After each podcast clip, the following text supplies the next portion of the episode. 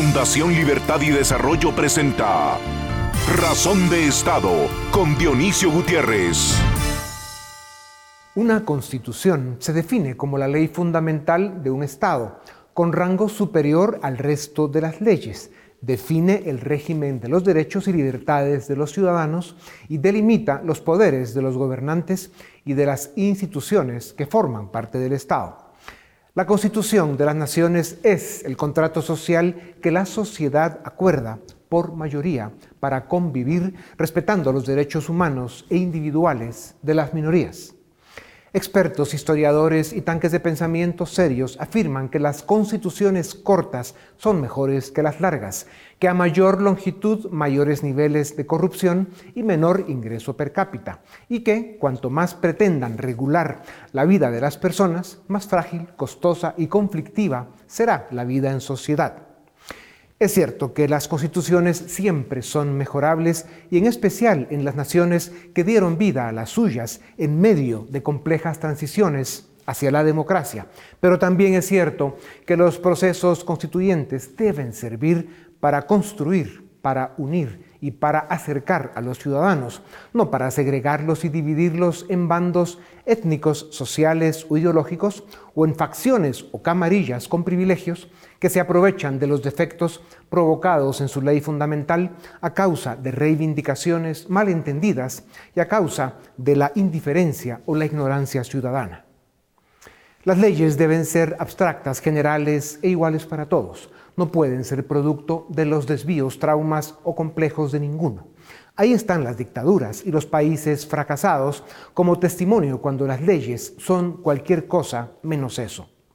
Chile, el país más desarrollado de América Latina, la nación con mejores índices de desarrollo humano y mejores oportunidades, en lugar de seguir luchando para alcanzar pleno bienestar, se cansó y se podría suicidar si el 4 de septiembre aprueba la constitución propuesta por una minoría de distraídos. La propuesta constitucional chilena tiene los elementos suficientes para destruir la nación que fue referente y faro de luz como modelo de desarrollo para América Latina para impresión de que amplios sectores de su sociedad se contagiaron de ese virus moderno que pega a la gente que quiere trabajar poco, ganar mucho y si es posible que todo sea gratis y que además les gusta que los traten como niños tontos o como súbditos. Las buenas intenciones son buenas, aunque a veces conduzcan al infierno, como puede ser el caso de Chile si aprueba la utopía propuesta y la convierte en el contrato fundamental del colectivo. Medios de comunicación, líderes y estadistas serios del mundo, incluso del centro izquierda, opinan que la propuesta constitucional chilena es fiscalmente irresponsable, socialmente inviable, no interpreta los deseos de la mayoría, destruirá el milagro económico chileno y rematan diciendo que más parece la constitución del rencor y la revancha. La Carta Magna propuesta para Chile es un atentado contra Chile y los chilenos. No promueve ni defiende sus derechos y libertades, los condena al conflicto y al subdesarrollo. Demasiados pueblos de América Latina ponen excesiva fe en el papel y se encandilan con palabras campanudas como revolución, pueblo, cambio y dignidad, aunque no se traduzcan en beneficios ni desarrollo para la gente. Están siempre prestos, como dijo el poeta, a sacrificar al mundo para pulir un verso, pero olvidamos que no solo de poesía viven los pueblos. A continuación, el documental En Razón de Estado. Los pueblos de América Latina siguen buscando un modelo de desarrollo que les ofrezca crecimiento económico, oportunidades de trabajo, soluciones a sus problemas sociales, certeza jurídica y estabilidad política. O sea, desarrollo y modernidad como en Estados Unidos, la Europa Occidental Japón y los tigres del Asia.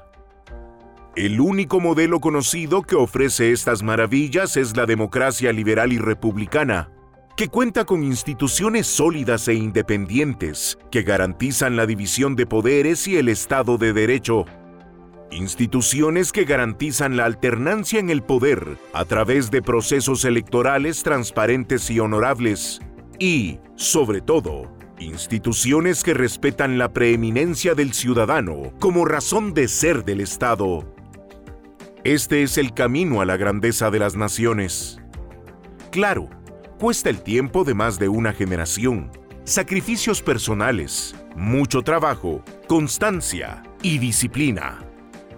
Todo lo demás son demagogia y mentiras, populismo y delincuencia política. Chile, la gran nación andina, caso ejemplar por los resultados que venía dando en los últimos 25 años, con todo y sus altibajos, sus buenos y malos momentos, se cansó. Y en 2019, un grupo de radicales, bien financiados y mejor organizados, le prendió fuego a su modelo de desarrollo con violencia y destrucción. En lugar de corregir los errores y perfeccionar el modelo que mejores resultados venía dando en América Latina, en octubre de 2020, el 78% de los chilenos votó por implosionar el sistema y escribir una nueva constitución. El próximo 4 de septiembre, los chilenos tendrán que aprobar o desaprobar los 388 artículos propuestos para una de las constituciones más largas, enredadas, antidemocráticas, sesgadas y disfuncionales del mundo. Es la receta perfecta para el fracaso, plagada de lenguaje confuso. Reconoce los derechos de la naturaleza, se mete con la neurodiversidad y la alimentación adecuada es un texto que norma emociones humanas, diferencias personales y conflictos identitarios. Ordena la paridad de género en todos los órganos colegiados del Estado. La propiedad privada queda a discreción del político de turno y los sindicatos, además de representar a los trabajadores en exclusiva, tendrán derecho a participar en las decisiones de las empresas. Obviamente, a Chile no irá a invertir ni Putin. Si el pueblo chileno aprueba la constitución propuesta, su país será ingobernable, con leyes distintas para cada grupo social y con niveles de burocracia que garantizarán el fracaso. El paraíso plurinacional. Una constitución funcional debe evitar el ejercicio abusivo del poder. La propuesta chilena lo oficializa y lo consolida lejos de construir una casa común para todos los chilenos, redactaron un manifiesto de extrema izquierda, utópico y fantasioso. Líderes de la izquierda como Ricardo Lagos y Eduardo Frei han mostrado sus críticas y rechazo al nuevo texto. Según la extrema izquierda, si la mayoría de los chilenos rechaza la propuesta, sería volver a la constitución de la dictadura. Pero la izquierda olvida mencionar que el texto original sufrió reformas en 91 de sus 120 artículos en 1989 y 2005. O sea, se reformó en un 75% y cuando Chile estaba gobernado por gobiernos del centro izquierda democrático y moderno. Suficientes problemas tienen los chilenos con un presidente incompetente, confundido e inexperto para encima aprobar su condena al fracaso. América Latina necesita a Chile de regreso liderando el modelo de democracias liberales y republicanas, con un sistema económico que garantiza el crecimiento económico y la creación de oportunidades. Claro, hay que trabajar y duro, ¿Están dispuestos los chilenos? A continuación, una entrevista exclusiva en Razón de Estado.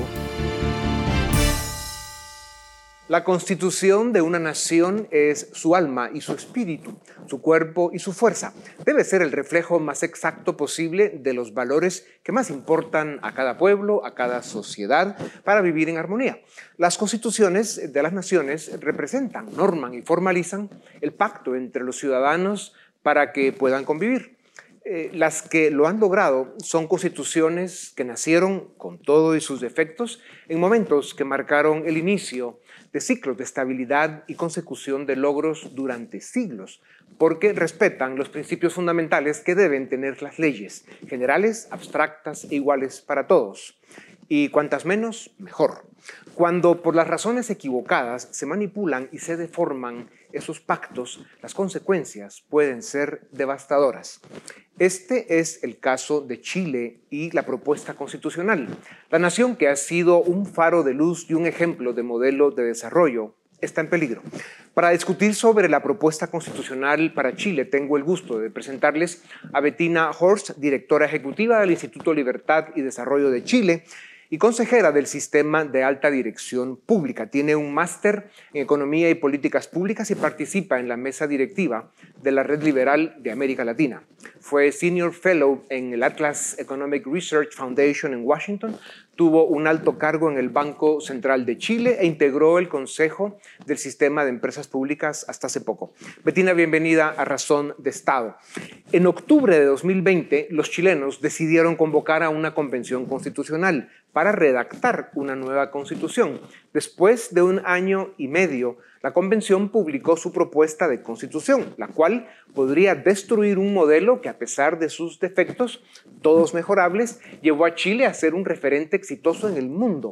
¿Qué peligro corre Chile de que la mayoría eh, que vote en el plebiscito de septiembre apruebe lo que podría ser una de las peores constituciones del mundo occidental?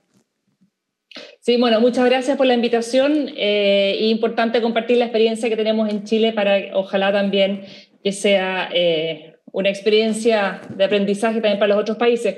Efectivamente, como tú bien lo planteas, cuando hace ya más de un año atrás se, hace un, se convoca un plebiscito para definir si es que eh, se quería reformular, escribir una nueva carta, eh, carta, fundamental, el 80% de la población em, aprobó la idea de contar un nuevo, una nueva constitución y bueno, se trabajó durante un año en una convención que se eligió específicamente para ello, que hoy día, el 4, hace una semana atrás, el 4 de julio, entregó su resultado y que tiene que ser plebiscitado el 4 de septiembre. Y la verdad que esta carta, esta, esta propuesta de constitución, además de ser una de las, sería una de las más largas del mundo, eh, más extensas, em, lo que refleja su eh, espíritu maximalista de regular muchos detalles que en estricto rigor no debiesen estar en una constitución.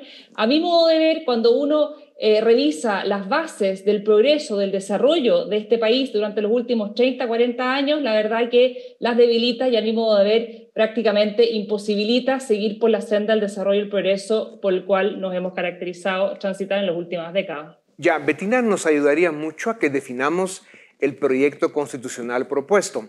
Tú me dirás si lo que se escucha de suficientes expertos en el mundo occidental tiene sentido o no. Es un documento, como ya decías, demasiado largo, con demasiados artículos para una constitución. Es una larga carta de buenos deseos, utopías y dogmas ideológicos. Se mete hasta con la relación que pueden y deben tener los ciudadanos con los animales. Viola los principios fundamentales que deben respetar las leyes, como ya decía, ser abstractas, generales e iguales para todos. Tiene artículos valiosos, pero los que la conflictúan y la enredan son tantos que la empujan al precipicio de la desunión y el conflicto. Rompe la división de poderes, politiza la justicia, divide a la sociedad en ciudadanos ABC y abre la puerta para la dictadura de las masas que termina siempre siendo la tiranía de un pequeño grupo de listos y oportunistas. ¿Una constitución funciona o no? La propuesta para Chile tiene todos los ingredientes para destrozar una gran nación. Eh, eh, ¿define esto la constitución que están proponiendo para Chile? Yo diría que es un buen resumen de lo que hoy día el riesgo que estamos enfrentando como país, ¿no es cierto? Porque como bien sabe, una constitución tiene que, ser, tiene que establecer las reglas básicas de convivencia entre los distintos poderes de Estado de forma tal que haya independencia de los poderes y también controles y contrapesos. Y eso hoy día se debilita. Eh, y, por ejemplo, vamos a un caso muy específico, ¿no es cierto? Que la constitución Em, de Chile hoy día ha sido una base para el desarrollo del sector privado en nuestro país que ha llevado a que seamos hoy día de los países de mayor progreso y de mejor bienestar de la población en su conjunto y de la menor tasa de pobreza y también con una distribución del ingreso que a lo menos está en la media de la región que básicamente hoy día, por ejemplo, el rol del Estado en la economía es un rol de un Estado regulador en ciertos ámbitos, pero en ningún caso cumple un rol monopólico y en caso de, por ejemplo, nuestras empresas del Estado hoy día tienen que ajustarse a las leyes también a las que están sometidas las empresas privadas, ¿no es cierto? Y todo eso se rompe. El día de mañana se genera, eh, un, se, genera la posibilidad de que se crean múltiples empresas públicas, no se les somete a nivel constitucional a las reglas del juego del sector privado, por lo cual uno se pregunta, bueno, si yo sector privado puedo tener el día de mañana una empresa estatal que me compite con otras reglas de juego, ¿qué incentivo tengo yo de entrar a competir a un mercado determinado? Bettina, vamos a ir a eso en un momento, pero antes yo quería eh, plantear algunas bases contigo que, nos ayudan a entender en esta parte del mundo qué es lo que está sucediendo en Chile. En el proceso constituyente se han dicho muchas mentiras y verdades a medias. Es cierto que la actual constitución chilena, la de 1980, se redactó antes eh, de la transición a la democracia, pero ha habido 51 leyes de reforma constitucional que reformaron 91 de los 120 artículos originales. Chile sigue estando entre los países con mejores índices de desarrollo en el mundo. Aún así, la izquierda se ha empeñado en vender la idea equivocada de que Chile vive bajo una constitución aprobada por la dictadura, cuando la realidad es que la que proponen eh, tienen todos los elementos e ingredientes para que Chile se convierta en un país autoritario, manejado por las masas y con privilegios para determinados grupos. ¿Es más o menos eh, esta la definición de lo que sucede? Sí, efectivamente. De hecho, la constitución hoy día vigente, hoy día en, realidad lleva la firma del presidente Ricardo Lagos, presidente entre el año 2000 y 2006, electo democráticamente, luego de una reforma importante y sustantiva que se hace el año 2005. Y ahí quizás el error que hubo fue no haber plebiscitado ese nuevo texto, ¿no es cierto? Por lo cual eso fue lo que finalmente hoy día desde la izquierda más extrema, la izquierda del Partido Comunista, la, la izquierda más a la izquierda del Partido Comunista y de otras fracciones, eh, son las que hoy día indican que esta constitución, que nuestro actual texto nunca ha sido validado por la ciudadanía y yo creo que hoy día, de haberse plebiscitado en el pasado ese texto, el escenario sería muy distinto. Ya. Betina, la propuesta constitucional elimina el Senado y propone la creación de asambleas regionales además del Congreso Nacional. Quita la autonomía a las municipalidades y en la práctica las somete a esos congresos y gobiernos regionales. Se politiza, se carga todo el país de ideología y se crea un monstruo burocrático en los gobiernos regionales que los hará inoperables. ¿Describe esto el peligro para la administración de las regiones? Hay un tema que ha estado presente en el debate en Chile que es la descentralización. Efectivamente, somos un país tremendamente centralizado y hoy día lo que se plantea en el nuevo texto constitucional es la creación de regiones y comunas autónomas, ¿no es cierto? Siguiendo un modelo quizás como Italia y como España en materia de descentralización, que al día de hoy genera bastante incertidumbre en cuanto a cómo se van a coordinar esas distintas autonomías, a lo que se suma adicionalmente autonomías indígenas que se sobreponen a estas autonomías regionales y comunales, lo cual abre aún más el, el, espacio de interrogantes de cómo en la práctica va a funcionar, pensando que al final del día la organización del Estado tiene que estar enfocado a cómo entregar un mejor servicio a la ciudadanía y no complejizarlo y no sobreburocratizarlo, que hoy día es lo que nosotros vemos. Por lo cual, sí. el camino a seguir en materia de centralización, a mi modo de ver, es un error con lo que se está planteando hoy día en nuestra propuesta constitucional. Ya. Betina, en 2014 el presidente Ricardo Lagos dijo que Chile estaba listo para discutir una nueva constitución. Hoy reconoce que se equivocó y declaró a la prensa que la nueva constitución desune a los chilenos y amenaza su futuro. El expresidente Frey fue más categórico al afirmar que votará rechazo, o sea, en contra de la propuesta constitucional. Estamos hablando de dos líderes del centro izquierda respetados en el mundo. ¿Hay esperanza de que las voces sensatas de la izquierda democrática en Chile den un paso al frente, hagan un ejercicio de humildad intelectual y pidan el rechazo a esta locura constitucional? La verdad que en las últimas semanas y ya desde hace varias semanas estamos viendo consistentemente en todas las encuestas que hay una mayoría hacia la opción de rechazar este nuevo texto, a lo cual, como tú bien dices, también se sumó el expresidente Frey y el presidente eh, Ricardo Lagos, sin decir explícitamente que rechaza, pero que no le gusta esta propuesta. Hoy día el rechazo es transversal dentro de un espectro político más amplio abarca desde la derecha hasta sectores de centro izquierda, izquierda democrática institucional que entiende la labor de una constitución y no lo entiende como una sumatoria de sueños y de ilusiones como hoy día está redactada y que básicamente ha sido redactada por una izquierda eh, algunas menos democráticas, como por ejemplo el Partido Comunista, y otras izquierdas bastante más radicalizadas, y también a partir de eh, un sistema electoral nuevo que se implementó para la elección de, los escaños de, los convencionales, que son los escaños reservados indígenas, y que también hoy día han votado y han trabajado de la mano del Partido Comunista, por lo cual, más que representar intereses propios de los pueblos indígenas, hoy día representan a sectores de extrema izquierda en nuestro país. Claro. Betina, cuando un texto constitucional eh, pretende meterse con las emociones humanas, con las diferencias personales que tenemos los humanos, con los temas identitarios, ya los mencionabas, religiosos, étnicos, sexuales, etcétera, con el nacionalismo, a como cada grupo lo entiende, ¿no es esto la fórmula perfecta para el fracaso? Yo creo que efectivamente hoy día los principales responsables de que este texto se rechace fue quienes lo redactaron y quienes lo presentan a la ciudadanía, ¿no es cierto? Dentro del trabajo de la misma convención también se fueron dando cada vez eh, situaciones de mayor aislamiento de ciertos sectores dentro de la convención que no fueron parte de la conversación, que no fueron respetados, que no fueron acogidas sus demandas, sus indicaciones. Y hoy día es un texto que se propone que fue redactado desde la extrema izquierda y desde la izquierda radical de este país, lo cual sin duda nos lleva a un texto que no convoca a la inmensa mayoría y como bien tú sabes y lo has planteado, las constituciones están para permanecer en el tiempo y para que la población en su conjunto lo sienta como propia. Y en esa Aspecto básico, este texto fracasado. Ya. Betina, ya, ya, mencionabas algo del tema que es importante. Otro de los riesgos de la propuesta constitucional es lo que hará con la economía, con la inversión y con la creación de buenas oportunidades de trabajo. Al Banco Central, responsable de conducir la política monetaria, le adjudican contribuir al bienestar de la población.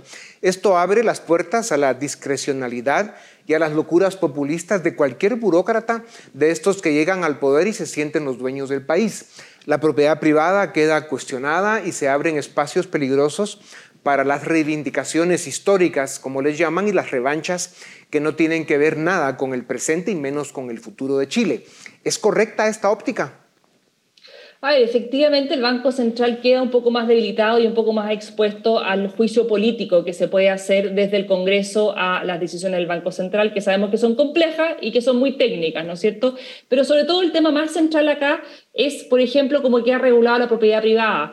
Eh, Chile ha sido un país que históricamente, antes de la constitución vigente, era un país donde la propiedad privada no tenía buen resguardo y tuvimos episodios múltiples de expropiaciones, que sin duda que afectó la inversión internacional y también la inversión local en proyectos de más larga duración. Y hoy día, efectivamente, la propiedad privada se viene debilitando, eh, la certeza de contar eh, con el desarrollo y con la explotación de recursos minerales, por ejemplo. En nuestro país el cobre es un recurso muy importante, es 10% de nuestro producto, el 50% de nuestras exportaciones, y no queda claramente normado cómo ahí, eh, qué certeza van a tener inversionistas que tienen que invertir en proyectos que duran 20, 30 años, qué certeza van a tener que esas eh, inversiones no van a ser expropiadas en el camino, a lo que hoy día se ha establecido en el texto como un precio justo. ¿No es cierto? Entonces eso sin duda que debilita la certeza que puedes tener, a lo cual también se suma, por ejemplo, el otorgamiento y la certeza de contar con derechos de agua para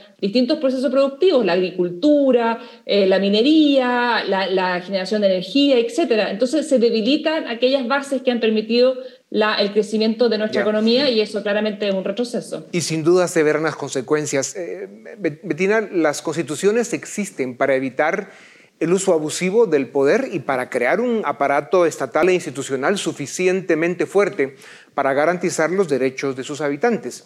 El texto constitucional propuesto eh, no logra ni lo primero ni lo segundo. Analistas serios opinan que crea un Chile ingobernable. ¿Están en lo correcto? Lo que pasa es que yo creo que va a, ser, va a ser un Chile en el cual el fraccionamiento de la política y la tensión en la política no va a dar pie y no va a abrir las posibilidades de generar acuerdos transversales, que es un problema que ya tenemos actualmente, el fraccionamiento en nuestro sistema político. Tenemos más de 20 partidos políticos en el Congreso que ha dificultado avanzar en acuerdos y en reformas que el país necesita. De eso, por ejemplo, hoy día el texto no se hace cargo y se va a mantener, sino exacerbar la conflictividad y el fraccionamiento de las leyes, eh, de, poder llegar a acuerdo en el propio Congreso, por lo cual los problemas que hoy día el país adolece, desde la política, desde la economía, desde em, acceso a, bienes, a bienestar social, son temas que claramente esta constitución no ayuda a resolver esos problemas que hoy día tiene el país. Bettina, otro ángulo peculiar del texto propuesto es que asegura que Chile será un Estado ecológico, paritario, con lo cual todos los órganos colegiados del Estado deberán mantener paridad de género, mitad hombres y mitad mujeres, así se trate del Congreso o de los bomberos. El texto propuesto se mete hasta con la neurodiversidad. Eh, son temas importantes, claro, pero eh, ¿debe una constitución llegar a estos extremos? ¿Es esto una constitución o una lista de buenos deseos? Es una lista en gran medida de buenos deseos, porque además también está recargada de adjetivos que tampoco no finalmente terminan judicializándose, ¿no es cierto? Y también generan esperanzas y aspiraciones que finalmente eh, van a generar una desilusión en la ciudadanía. Cuando se habla de el acceso a una vivienda eh, suficiente, digna, etcétera, claramente son conceptos que hoy día no tienen una bajada jurídica. Eso finalmente tienen que hacerse las políticas públicas cargo de ello, el diseño de las políticas públicas, la disponibilidad de recursos fiscales. Tampoco sabemos que esto involucra importantes recursos, salud, educación, y ahí claramente hoy día el texto propuesto está recargado de muchos adjetivos y la verdad que en la práctica hay que ver después cómo judicialmente eso baja terreno. ¿no? Otro aspecto eh, muy importante eh, y además disfuncional de la propuesta es el tema del Estado plurinacional. Conceden estatus especial a la jurisdicción de los pueblos originarios. ¿Cómo puede funcionar un país con múltiples sistemas legales divididos por territorios, cada uno con su propio sistema de justicia? ¿Va a tener cada uno su propia constitución? Bueno, ese es un tema también muy delicado y que la verdad que ha generado también bastante preocupación entre amplios sectores de la ciudadanía. Em, efectivamente, acá se plantean eh, sistemas de justicia para cada pueblo reconocido y hoy día hay 12 pueblos reconocidos en la Constitución, eh, por lo cual uno pudiera pensar que vamos a tener 12 sistemas de justicia. Em, no hay códigos, no se conocen las historias, no se sabe quién la va a administrar, no se sabe si eso aplica para solamente conflicto entre pueblos indígenas o también entre pueblos indígenas y quienes no participan por ello. Así que efectivamente es una fuente de preocupación porque en la práctica se debilita finalmente la Administración de Justicia desde el Estado, que es una de sus em, roles principales que tiene que cumplir, ¿no? Claro. Betina, si se rechaza la propuesta de constitución, que es lo que indican las encuestas y ojalá así sea, el sector duro de la izquierda que salió a las calles en 2019 a destruir el país estará muy inconforme y parece eh, que les cuesta respetar la norma democrática. ¿Qué escenarios visualizas si gana el rechazo? ¿Será el fin del estallido o será el inicio de otra crisis de estabilidad? ¿Se van a recetar eh, mecanismos para cambiar el texto propuesto o se mantienen en la constitución que existe?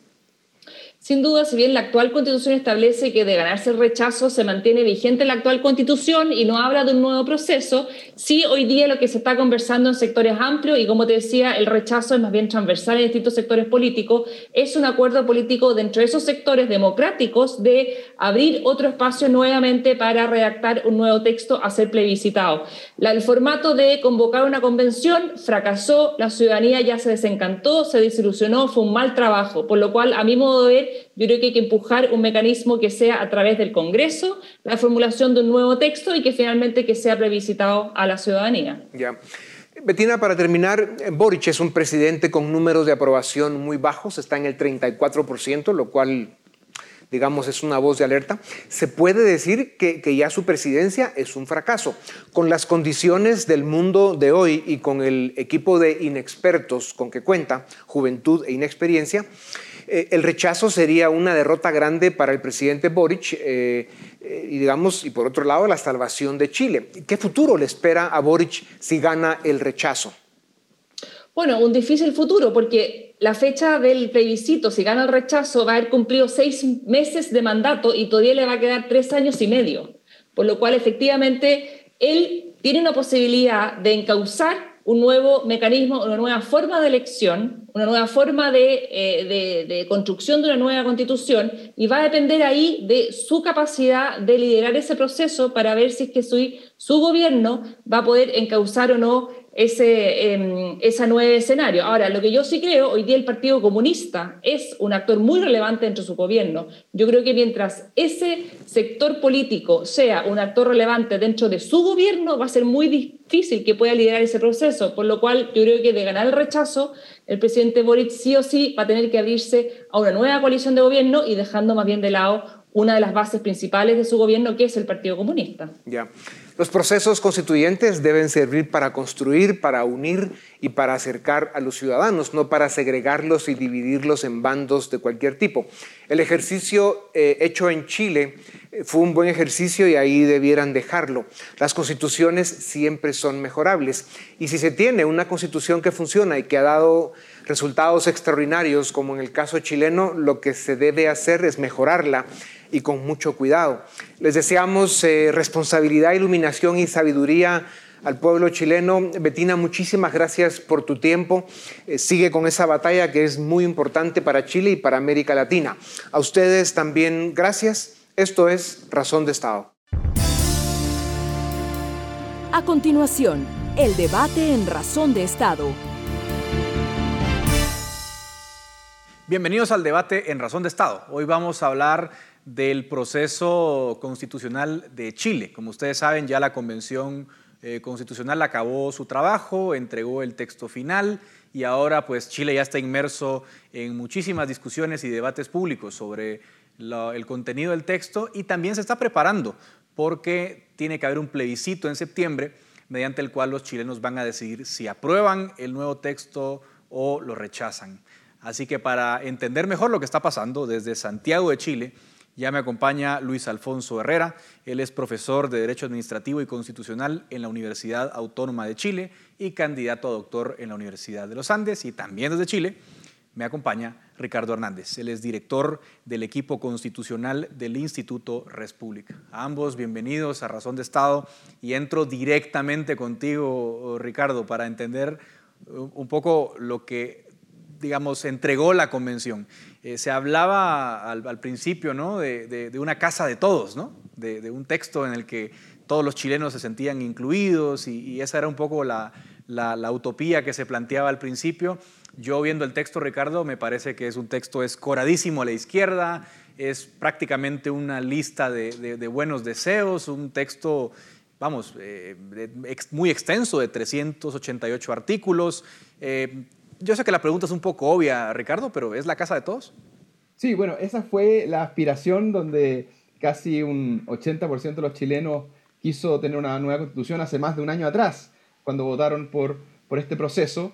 Pero ya en los primeros días de la convención, a los primeros meses, se, se, constató que los grupos que, que, tenían mayoría dentro de la convención, y sobre todo en, en el primer trabajo de comisiones, la convención trabajó en pequeñas comisiones y después se votaba en el Pleno. La verdad que las mayorías dentro de las comisiones eran mayorías bastante radicales. Eh, la verdad que la discusión estaba entre una centro-izquierda y una izquierda muy radical. Ese fue el tono de la discusión que se empezó a dar desde, desde dentro y la verdad que la discusión se, eh, se concentró en los últimos meses de la, de la convención. Por lo tanto, el ya el trabajo, el texto definitivo, solo lo pudimos conocer ya en los últimos meses, diría yo, los últimos dos meses atrás, y ya definitivamente la ciudadanía tiene el texto hace unas tres semanas atrás, que ya tenemos el texto definitivo, ya que se va a plebiscitar el 4 de septiembre próximo, ya 39 días quedan para ese plebiscito donde los chilenos van a tener que votar. Y la verdad que Casa de Todos, la verdad que eh, hay un consenso general en que, y lo encuesta así lo dicen, en que hay eh, una polarización de, la, de las posiciones. O sea, prácticamente todas las encuestas marcan que entre un 40, eh, 45, o sea, si, si gana una de las opciones va a ser por muy pocos puntos. Por lo tanto, la verdad que Casa de Todos eh, fue un concepto que se diluyó muy rápido. Claro, Luis, Alfonso, me gustaría ir contigo porque además, Luis Alfonso, tú, tú eres venezolano, tienes, eres un experto en derecho constitucional, conoces también muy bien la experiencia de, de lo que fue ese experimento constitucional en, en Venezuela. ¿Cómo viste tú este proceso en Chile?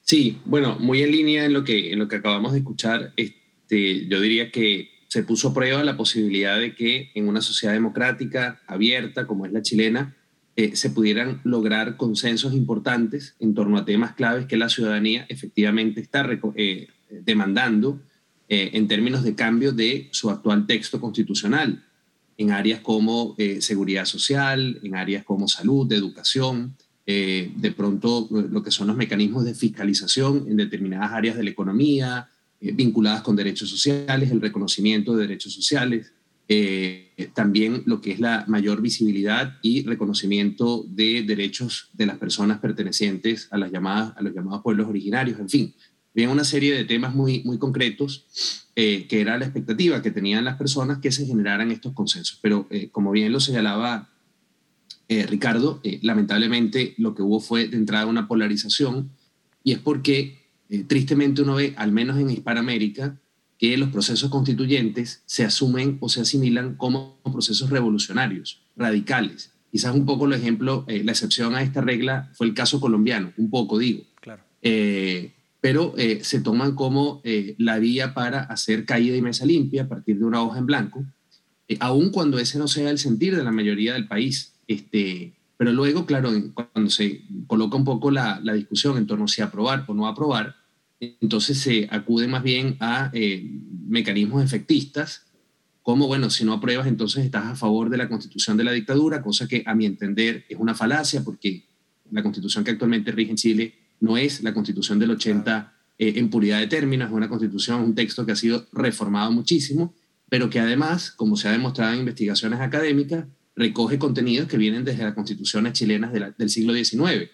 Pero al margen de eso, este, eh, el punto es que el resultado es un resultado que podríamos calificar también en línea con, con lo que decía Ricardo, de barroco, este, eh, excesivamente retórico, con una cantidad de derechos exóticos, este, que ahora puedo comentar también, eh, pero sobre todo con preocupación central, y con esto termino esta intervención inicial, me parece para la ciudadanía, que es en qué medida se garantiza, por un lado, la unidad de la nación, dado que se declara que Chile pasa a ser plurinacional, eso es distinto a decir que hay pluralismo cultural, y en segundo lugar porque el sistema de gobierno, es decir, la estructura del Poder Ejecutivo y del Poder Legislativo, cambia radicalmente y la pregunta es de si a partir de lo que se está proponiendo puede haber gobernabilidad y gobernanza en el país si es que este texto se aprueba.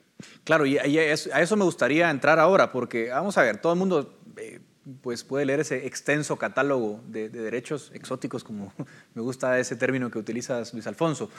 Pero me parece que la parte, digamos, de la estructura de la organización política del Estado, me parece que la parte más preocupante. No, digo que lo otro no tenga también una importancia y, haya que debatirlo, pero, pero es decir, Ricardo, eh, eh, ya lo mencionaba Luis Alfonso, se establece un Estado plurinacional eh, se habló de un mecanismo, o se establece más bien un mecanismo de descentralización un poco extraño. Se quita el Senado, pero se crean congresos regionales.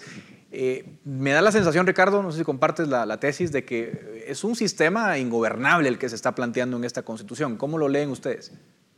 Sí, claro, no, no hay duda que en la Constitución tenemos estos dos pilares que son el diseño político, el diseño institucional y los derechos fundamentales.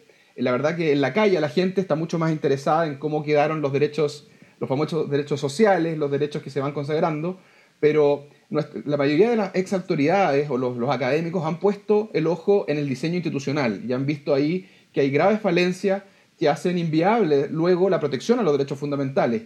Y en eso nombraste eh, uno muy importante, que es la eliminación del Senado. La verdad que Chile siempre ha tenido, desde sus 200 años de historia, un Senado con unas características bastante contracíclicas. Eh, tiene características eh, los senadores son gente mayor, con mayor experiencia en edad.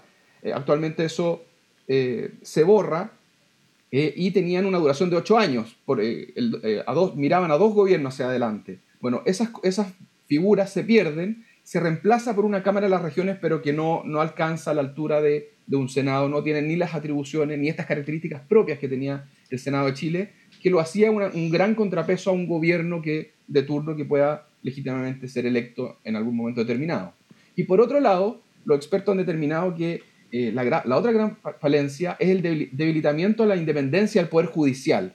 Eh, la forma de nombrar los jueces evaluarlos y removerlos va a estar a cargo de un consejo que ha sido duramente criticado porque ni siquiera la mitad de sus miembros son de la judicatura, son jueces, sino que son otros miembros, incluso escaños reservados de pueblos indígenas en este organismo que es un, se supone que era un organismo técnico, eh, profesional, encargado de nombrar jueces. Bueno, va a haber ahí hay una tensión muy importante respecto a ese organismo y es lo donde uno está más preocupado respecto a la pérdida de dos grandes contrapesos a los gobiernos en general.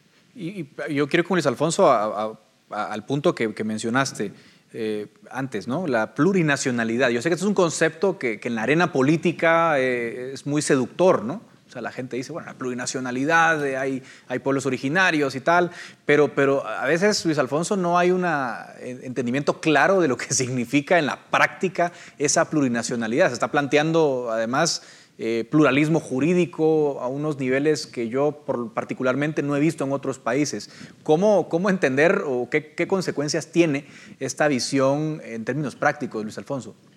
Sí, bueno, eh, sienta las bases perfectamente a mi entender para que en cualquier momento, no solamente dentro de Chile, sino también respecto de territorios fuera este, del chileno, eh, se puedan activar procesos de autodeterminación o invocar procesos de autodeterminación. Y con esto no soy sensacionalista, es que eh, justamente porque surgen en el pensamiento político moderno nociones como la de nación. Bueno, justamente para reclamar autonomía de gobierno, autonomía de gestión, autonomía política en sentido amplio.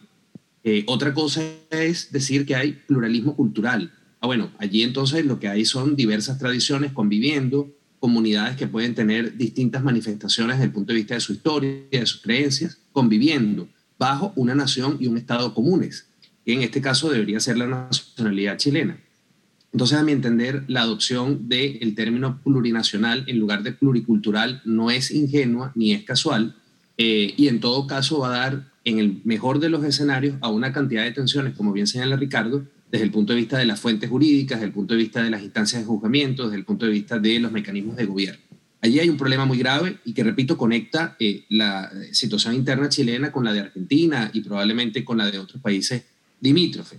Pero también decía el tema de los derechos, porque allí los abogados, por cierto, tenemos una enorme responsabilidad porque estamos ya mal acostumbrando abiertamente a las personas a calificar cualquier necesidad como derecho subjetivo o cualquier aspiración, con lo cual también la idea moderna de derecho subjetivo, bueno, está absolutamente devaluada y este, precarizada. Pero, por ejemplo, se habla de derecho a la igualdad sustantiva, a la muerte digna, al cuidado, a la neurodiversidad, derechos subjetivos de la naturaleza, derecho a la ciudad, a la huelga sin restricciones, aunque sea en el sector público, a la vivienda digna y adecuada, que ahí sí se la copiaron de la constitución este, de Chávez a interrumpir el, embarazo. En fin, este, una serie de contenidos que si bien desde el punto de vista práctico uno puede entender que hayan obligaciones de los estados en esas materias y hayan temas que discutir, por ejemplo, respecto de la interrupción del embarazo, el embarazo no es la fórmula de derechos subjetivos ni el texto constitucional el, la instancia adecuada para abordar esas temáticas, más bien deberían ser muchas de estas discusiones de política pública a nivel democrático. En cambio, derechos clásicos como la libertad económica, la propiedad privada y el debido proceso se afectan gravemente, se precarizan. Entonces ahí hay un desbalance que, repito, los temas importantes realmente, salud, educación, este, eh, supervisión de servicios públicos o de, este, eh, régimen de pensiones, bueno, quedarán un poco al lado para darle preferencia a estos contenidos claramente vinculados con ideologías que tuvieron control dentro del proceso de la convención. Claramente y completamente de acuerdo. Además, hay, hay muchísimos cuestionamientos, por ejemplo, con la regla de expropiación, ¿no? que se prescinde del término eh, expropiación a precio de mercado, se habla de expropiación justa, se habla de, darle el monopolio a los sindicatos para representar a los trabajadores, se habla de, también de, digamos, de dar participación a los sindicatos en decisiones empresariales. O sea, yo creo que, como bien eh, enumerabas, Luis Alfonso, hay, hay temas muy, muy complejos. Y voy a pasar a las perspectivas porque nos queda muy poco tiempo. Ricardo, tú mencionaste al principio los números. La última encuesta CADEM nos dice que el 55% está por el rechazo, el 45% por el apruebo. Es una distancia grande, yo creo que, hay una tendencia clara. Pero además dice el 58% de los encuestados que la constitución nueva les genera temor. ¿Sí? Es decir, eh, ¿qué, va a pasar, Ricardo, si en el plebiscito gana el rechazo? ¿Cómo se va a ver ese día después del rechazo? ¿Qué, qué tiene que hacer? La, clase política chilena? ¿Debe dejarlo como está? ¿Debe, no sé, pensar en alguna fórmula de mejora? ¿Cómo se vería una victoria al rechazo que, como digo, creo que será lo que pasará en septiembre? Sí, hay dos elementos importantes a considerar. Uno, que eh, se, ha constatado que las encuestas, eh, el destino del rechazo del apruebo está muy ligado a, la aprobación o rechazo del gobierno. Cuando el gobierno sube, sube el apruebo. Por lo tanto, hay una, hay una, una, ligazón extrema ahí entre los dos destinos, entre el gobierno y el resultado de, este proceso. Y por otro lado, se ha visto que eh, la discusión se ha dado en cuanto al, texto, al, chileno le gusta o no el texto, versus la discusión que se está dando de qué va a pasar en, el escenario de que gane una u otra opción. En, en, esos dos escenarios ya se están preparando, por ejemplo, el gobierno ya está eh, em, empezando a preparar ahí eh, paquetes de reformas, se han, empezado a, comentar, por lo menos por las autoridades, respecto a las futuras reformas que se harían de, aprobarse el texto.